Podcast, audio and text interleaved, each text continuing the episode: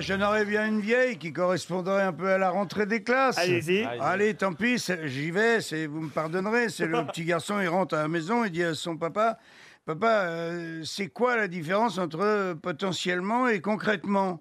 Et là, euh, son père, il appelle sa femme, il dit Chérie, viens. Et il dit euh, Céline, sa fille, il dit Viens aussi, viens aussi. Et il leur pose une question.